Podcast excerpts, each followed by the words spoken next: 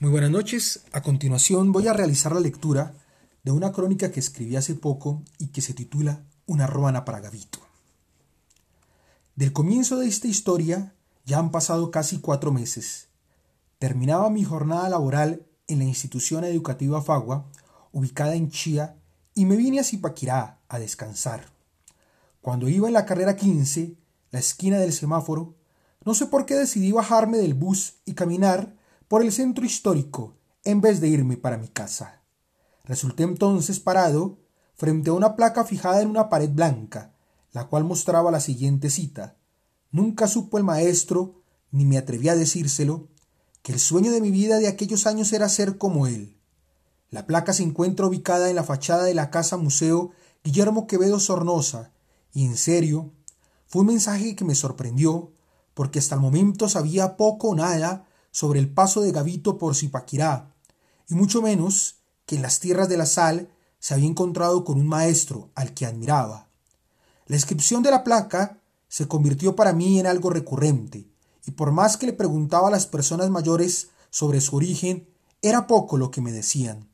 Con mis amigos el consejo era busque la red, espacio donde hay poca información al respecto se configuró un misterio para alguien que ha leído uno que otro libro de García Márquez, aunque con suficiente tiempo para indagar sobre la vida de un joven destinado a estudiar en una ciudad donde treinta y dos campanarios tocaban a muerto a las seis de la tarde.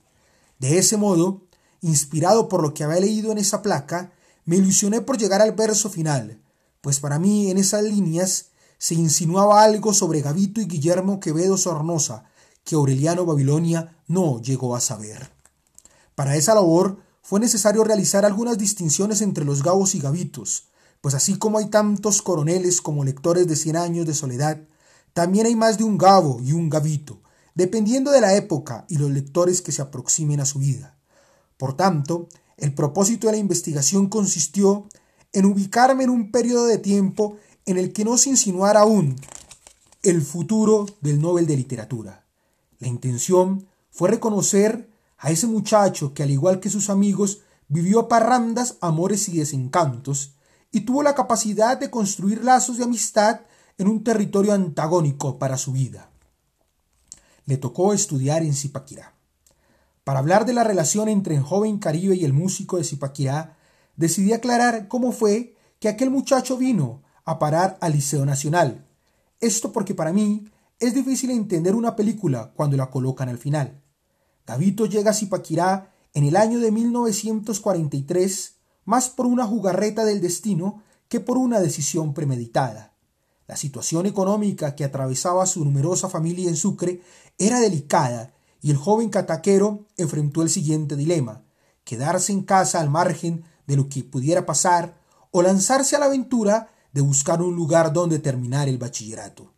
Para salir de ese péndulo, escogió la segunda opción y se vino a Bogotá para presentarse a un concurso nacional de becas del Ministerio de Educación. Del viaje con destino a Bogotá hay un momento importante para la vida del cataquero. En ese trayecto, según cuenta Gustavo Castro Caicedo, en Gabo Cuatro años de soledad, conoce a Adolfo Gómez Tamara, un hombre de 30 años muy bien vestido, que venía en el vapor y que se dirigió a Gabriel García Márquez pidiéndole el favor de que le copiara la letra de uno de los boleros que había cantado y que era el preciso para dedicárselo a su novia. Gavito no tuvo problema en cumplir con su amable petición. Es más, desde hace rato estaba interesado por los modales de aquel individuo, quien devoraba libros y de vez en cuando lo observaba cantar a él y a sus amigos. Para sorpresa de nuestro joven del Caribe, Llegado a una tierra donde el frío podía sentirse como un ruido atronador que retumbaba en los huesos, este caballero de buenos modales resultó ser el jefe de becas del Ministerio de Educación, quien al verlo hacer la fila en la entrada del edificio le invitó a García Márquez a pasar a su despacho para preguntarle dónde quería estudiar. Sin sorpresa para el entrevistador, él fue otro chico que, entrenado por su madre, Luisa Santiago, contestó que en el Colegio San Bartolomé, porque allí era donde estudiaban los futuros dirigentes del país. La petición no fue considerada por Gómez Tamara, quien prefirió explicarle que ese mamotreto de papel acumulado sobre el escritorio reunía cartas de personas influyentes que recomendaban jóvenes de su edad para ingresar al Colegio San Bartolomé. En verdad, que uno se puede imaginar a ese muchacho sentado en una silla de oficina ubicada frente al escritorio, recibiendo la noticia de que ese colegio no estaba a su alcance por falta de palanca y sobre todo preocupado por no tener más opciones.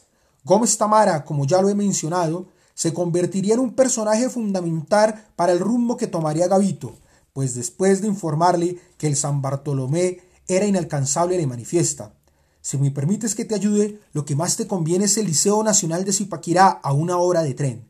Supongo que esa respuesta significaba un golpe para este joven que se encontraba solo, preso del frío, y que además lo único que sabía de ese municipio era que tenía minas de sal.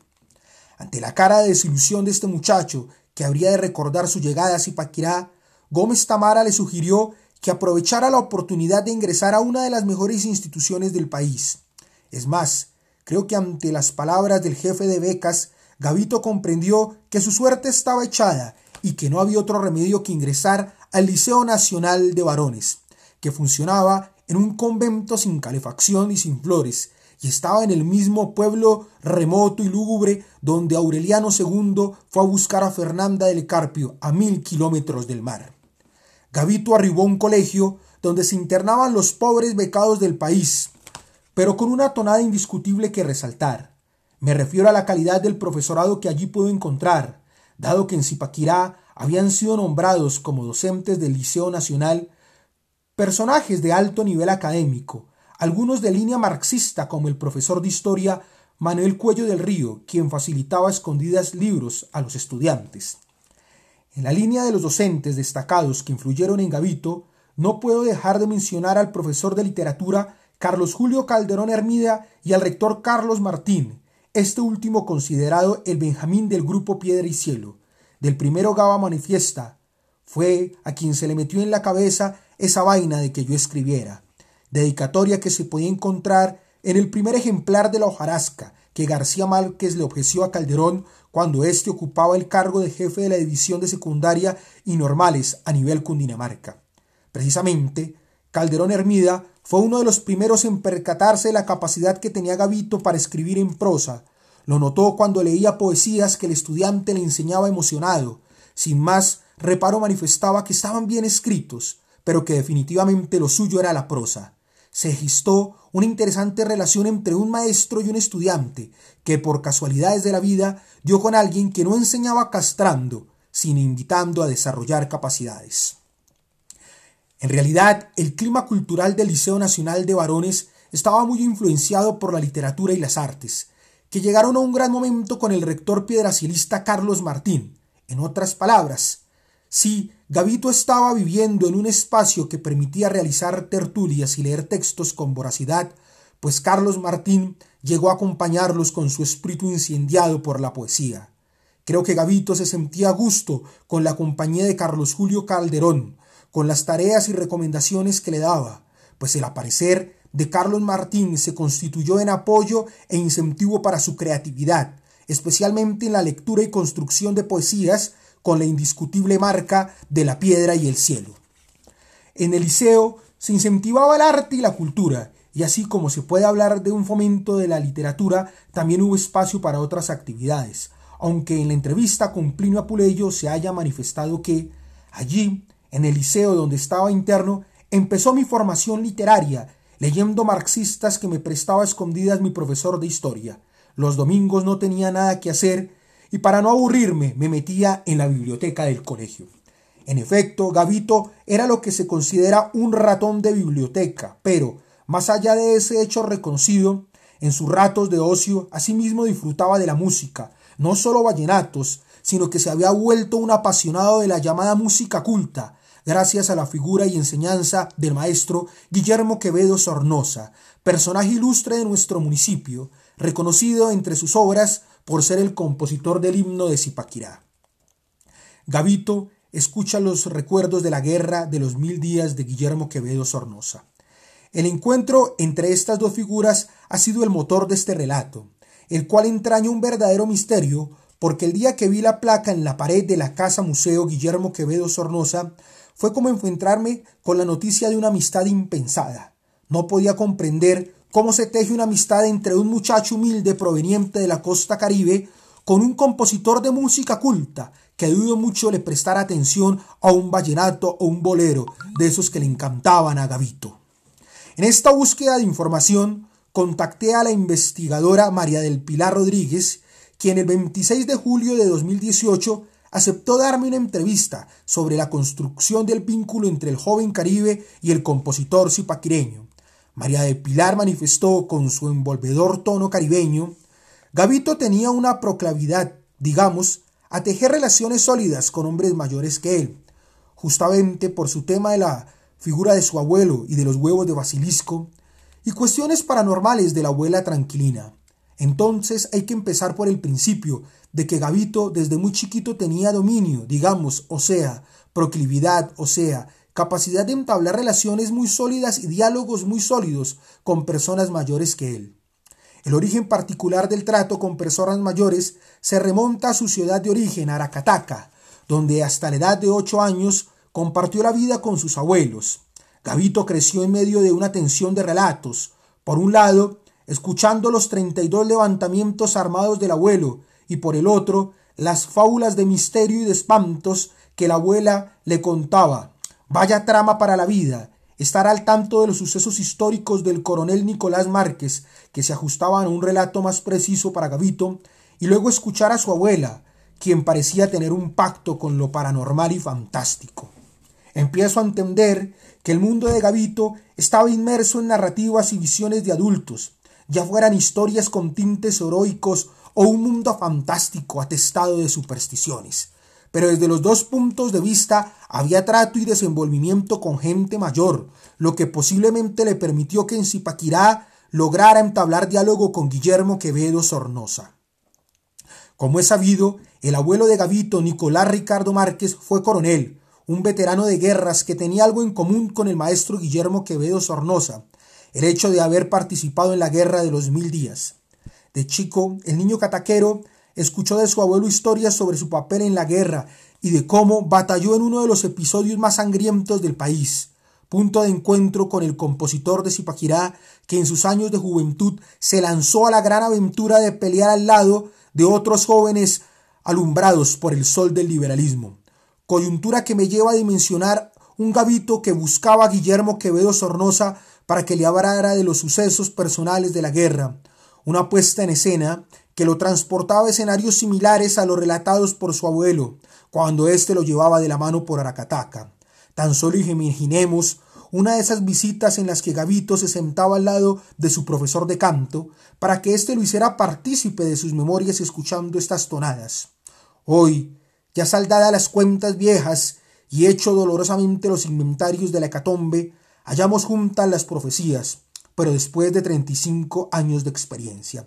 En verdad, son impresionantes las coincidencias de la vida de Gavito, llegar a Zipaquirá y toparse con un hombre mayor y culto, que había sido veterano de la guerra de los mil días, como su abuelo el coronel Nicolás, y que era capaz de compartir sus recuerdos con un joven inquieto que de seguro no paraba de preguntarle cosas. La música clásica conquista a Gavito. García Márquez cuenta en sus memorias que los festivos no había algo mejor que escuchar al maestro dirigir la banda municipal. Los domingos después de misa yo era de los primeros que atravesaban el parque para asistir a su retreta, siempre con la gasa ladra al principio, el coro de los martillos, de la trovadora al final. Se evidencia una fascinación por la música que dirigía el maestro Quevedo Sornosa, que convocaba a Gavito a dejar sus lecturas de lado y salir de sí mismo para escuchar melodías que no eran las de su tierra. El misterio de la placa se manifiesta de nuevo, precisamente porque este fragmento que acabo de citar resultó ser una de las partes que le faltaban, es decir, me encuentro con que admiraba al maestro y se acercaba a él entre otras cosas por la música, que no era precisamente una prima hermana del vallenato, y los boleros que tarareaba. El joven del Caribe había sido seducido por esa nueva música y como cuenta María del Pilar Hernández, fue una gran influencia cultural. Guillermo Quevedo Sornosa comienza a alimentar el cerebro de este personaje con unos elementos o juicios musicales. Gavito fue melómano siempre, pero hasta ese minuto era mucho vallenato y bolero. Lo manifiesta de manera contundente. El maestro Guillermo Quevedo Sornosa nutre a Gavito con nuevos gustos y horizontes de comprensión musical. La resonancia de la música clásica llega a tal punto que la investigadora cuenta, para mi sorpresa, de hecho, cuando Gavito recibe el Nobel en Estocolmo, la ceremonia es bajo las notas de Bela Bartok y Cien años de soledad, y se escribió escuchando los Beatles y a Bela Bartok, una afición por la música clásica que lo llevó a pedir que fuese el fondo de la gran ceremonia que lo colocaría en el parnaso de la literatura, y que además escuchaba cuando escribía la epopeya del pueblo olvidado. Ante este despliegue de anécdotas es válido preguntar ¿Dónde surgió ese gusto por la música clásica? Pues me lanzo a aventurar que ese gusto es una de las herencias que como profesor le dejó Guillermo Quevedo Sornosa. Porque de veras, si de la llamada música culta estamos hablando, no creo que antes de conocer al maestro la hubiese acariciado y aprendido a apreciar. Indiscutiblemente, esa salida de misa para escuchar la banda municipal que dirigía el maestro era la señal de la influencia cultural que Gavito estaba sufriendo en Zipaquirá, que sin apresurarnos develará algo aún más impresionante y que acompañó el proceso de escritura en la tierra de la sal, donde además de conocer el hielo, se contagió con el fino arte del maestro Quevedo Sornosa. La máquina de escribir prestada. A Gavito, como a cualquier estudiante, mientras estudió interno en el Liceo Nacional, le correspondía hacer tareas, entre ellas se encontraban las que le mandaba Carlos Julio Calderón Hermida, relacionadas con la lectura e interpretación de obras literarias. Para la realización de estas, Gavito había encontrado un colaborador en Guillermo Quevedo Sornosa, que le prestaba su máquina, una Underwood, para que cumpliera con sus deberes. Otra muestra de confianza por parte del compositor, de quien no es plausible creer que recibiera todo el mundo en su casa y menos que prestara sin reparo su máquina de escribir. En esa máquina, además de las tareas, Gavito escribió, escribió sus primeras poesías y cultivó la prosa que tanto pedía el profesor Calderón Hermida. Lo que sí no creo, siguiendo a María del Pilar Rodríguez, es que le prestara la máquina de escribir para sacarla de la casa. En esa época, ello hubiera equivalido a prestar un computador de la más alta gama a cambio de nada, por lo que Gavito tenía entrada a la casa en búsqueda de una vida llena de relatos y de consejos, y por supuesto de la máquina. Es más, considero que en esas pláticas con Guillermo Quevedo no todo se centraba en las memorias de la guerra y en cuestiones académicas, sino que el joven caribe habría de encontrar a alguien que lo aconsejara y como una ruana lo arropara del implacable frío zipaquireño. El asunto de la máquina de escribir me conduce a otro descubrimiento, y como los inventos de los gitanos desarrapados que llegaban a Macondo, María del Pilar Rodríguez anuncia con un alboroto de pitos y timbales una anécdota a propósito de su encuentro con Gonzalo García Barcha, hijo de García Márquez, aquella ocasión en que se lo presentaron en México. ¿Tú sabes por qué tu papá siempre escribió escuchando música? Y él dice no. Entonces le dije, porque tu papá aprendió a escribir a máquina al lado de un piano y escuchando música. Una cosa es reconocer una herencia que abarca el gusto por la música clásica, y otra más alucinante, que el joven caribe escribiera en la máquina del maestro mientras éste interpretaba el piano. Una vez más, puedo imaginar al joven que en tanto escribía versos nunca dejó de oír los ejercicios de piano a las tres de la tarde. Lo de Gavito y Guillermo Quevedo fue una amistad inesperada. Cuando me encontré con la placa colocada en la fachada de la casa Guillermo Quevedo Sornosa, lo que asaltaron fueron dudas, que no se disiparon cuando leí vivir para contarla, porque aún hallado el mensaje faltante de la placa, no comprendía si lo que decía García Márquez fue por admiración o porque hubo una verdadera amistad. Para intentar aclarar esta duda, le pregunté a María del Pilar Rodríguez si se podía afirmar que Gavito y el maestro Quevedo Sornosa habían sido amigos, y esto fue lo que recibí por respuesta. Pero el juicio de valor de García Márquez en su libro te da fe que así fue. Sí, tiene toda la razón, era absurdo. Mírate dicho planteamiento. El niño pobre del Caribe con una gente estirada era casi que imposible. Pero es que Gabriel García Márquez no iba a dejar escrito en sus memorias sabiendo que esa vaina iba a quedar fijada en piedra, que ese era su ídolo de bachillerato, si no hubiera habido un afecto, eso no hubiera pasado. Retomo aspectos como el de la gente estirada, que no aceptaría un chico humilde y venido de la costa de buenas a primeras. Para que Gavito tuviera aceptación en la casa del maestro, debía haber una estima entre los dos y probablemente un juicio como el que dejó grabado García Márquez y sus memorias desbordaba la admiración. En la línea de descubrimientos, vale mencionar que Gavito departía con la hija del maestro dentro de la casa. Me refiero a Consuelo Quevedo, que según cuentan era la joven más bella de Zipaquirá.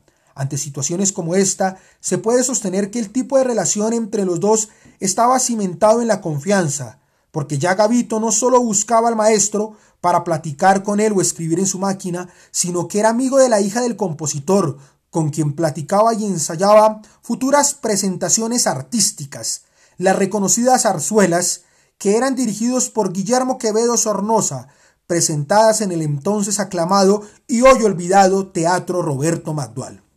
También encuentro en Gabo Cuatro años de soledad lo que afirma la propia Consuelo Quevedo. Uno de los pocos amigos que podía llegar de visita a mi casa era Gabriel García Márquez. Cuando iba, oíamos música, cantábamos zarzuelas como ensayos para presentaciones. Lo mismo con las comedias y ya por tarde tomábamos chocolate acompañado de almohábanas o té con colaciones. Gavito indiscutiblemente se había ganado la confianza del maestro, porque siendo un padre celoso, permitía que el joven caribe se acercara a su hija dentro de la casa. Todo ello, pese a las posibles sospechas sobre lo enamoradizo que podía ser Gavito.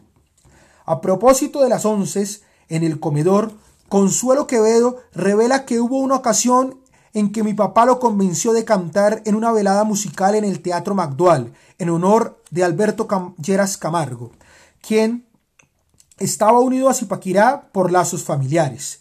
El maestro, sentado en el comedor mientras degustaba las onces, convence a Gavito para que fuera su cantante.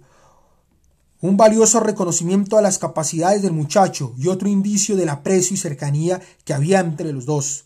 De Gavito y Guillermo Quevedo también se rumoraba que llegaron al punto de trabajar hombro a hombro en la elaboración del himno del Liceo Nacional de Varones. Por un lado, Gavito escribiendo la letra y por el otro, Guillermo Quevedo Sornosa componiendo la melodía.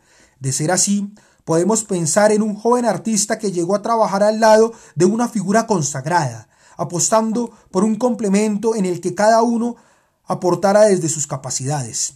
Ese rumor es confirmado por Consuelo Quevedo, la letra fue escrita por Gabriel García Márquez y la música por mi padre. En verdad, no deja de ser impresionante el grado de cercanía entre dos seres en principio antagónicos, pero que una vez más terminaron por trabajar juntos, así como lo hicieran a propósito de las zarzuelas. Llegados al final de esta crónica, manifiesto que, como Aureliano, al hallar la última página no pude encontrar todo lo que pasó entre Gavito y Guillermo Quevedo Sornosa, pero sí algo puedo asegurar es que el misterio de la placa ubicada en la, de la fachada de la casa museo se puede explotar desde lo que García Márquez, refiriéndose a la literatura, denomina una transcripción poética de la realidad. Para ello hay que sentarse a escuchar antes de que aparezcan los historiadores. Cuántos factores determinantes e impensables se conjugaron para que Gavito resultara estudiando en Zipaquirá y de cuántos accidentes del destino tuvo que ser presa para venir a relacionarse con alguien antagónicamente tan parecido a uno de sus recuerdos más queridos.